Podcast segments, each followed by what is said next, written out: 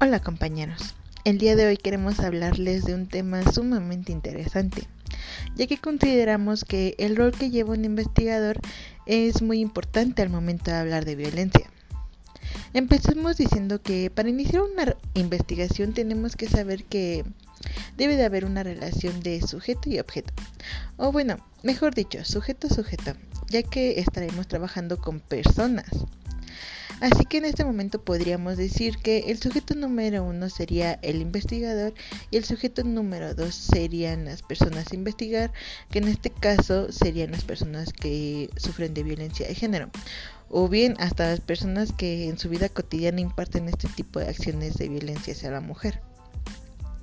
Aquí es como el investigador es la gran estrella del tema, ya que será el que dará a conocer la gran problemática en que se han convertido este tipo de agresiones contra la mujer. Dicho esto, gracias a los investigadores que empezaron a interesarse y a darle relevancia al tema de violencia de género, es como nos damos cuenta que pues prácticamente toda la vida habíamos vivido en una sociedad machista que se encargaba de menospreciar, agredir y hasta asesinar a las mujeres.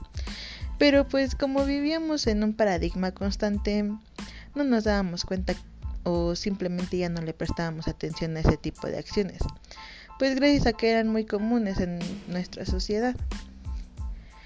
Y bueno, gracias a la visibilización de este tipo de investigaciones, nos damos cuenta que la violencia hacia las mujeres ha sido y sigue siendo en nuestro país un tipo de violencia que no era considerada como tal, y por lo tanto pues se vuelve invisible.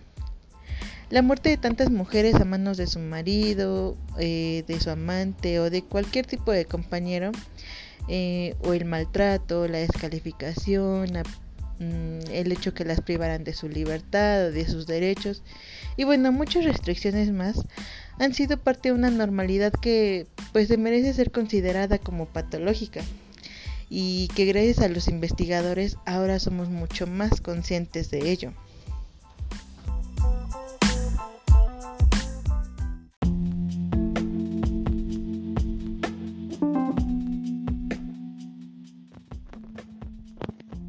Bueno, como ya hemos visto, la violencia se presenta de forma estructural, cultural y directamente. Nos estamos refiriendo a la violencia de género más específicamente. Este maltrato lleva al deterioro físico y psicológico, por lo que es de importancia entender este tema un poco complejo. Nosotros proponemos algunas soluciones, las cuales parten para darle solución a la cultura de paz. Una de ellas es la igualdad. Queremos partir de ahí para entender al sujeto en este caso las personas, mujer y hombre, como uno solo.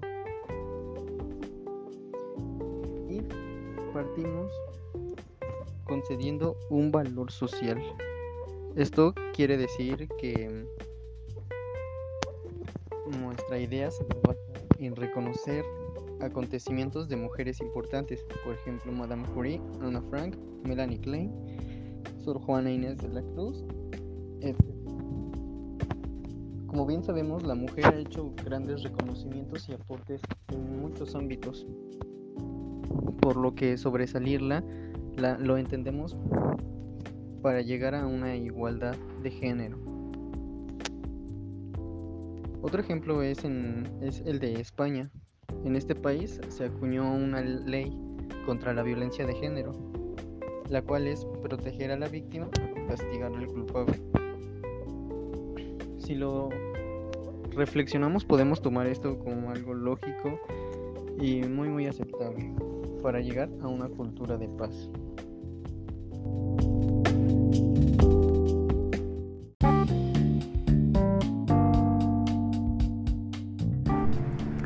Continuando con la idea de mis compañeros Paulina y Abelardo, la vigilancia epistemológica implica nunca aferrarse a un argón de reglas lógicas, antes bien, la vigilancia estará dada en función del reconocimiento del significado que adquieren los conceptos que se utilicen para construir el objeto de estudio, en función de la adecuación de los conceptos o teoría, o ese objeto sujeto. Este mismo par, ruptura y reconstrucción, permite dar cuenta de la interpolaridad de la verdad, que también es pensada como un efecto, es decir, en términos de la recurrencia y flexibilidad de este mecanismo de ruptura. A esto se denomina propiamente reconstrucción o reestructuración. El investigador debe ir más allá de la evidencia rompiendo con sus propios paradigmas y así lograr ser objetivo con el objeto de estudio. Reconozcamos que un paradigma o modelo es una misión del mundo que contiene elementos básicos de creencia de lo que es la realidad y que constituye un marco general que estructura la mirada, las observaciones, permitiendo ver unas cosas y no otras. Podemos preguntarnos el lugar real que ocupa el legado de las mujeres en la esfera pública, incluyendo los propios hábitos de ser y de razonar de los hombres del siglo XXI. Preguntarnos si la presencia femenina se ha hecho significativa, es decir, existente, en la esfera pública.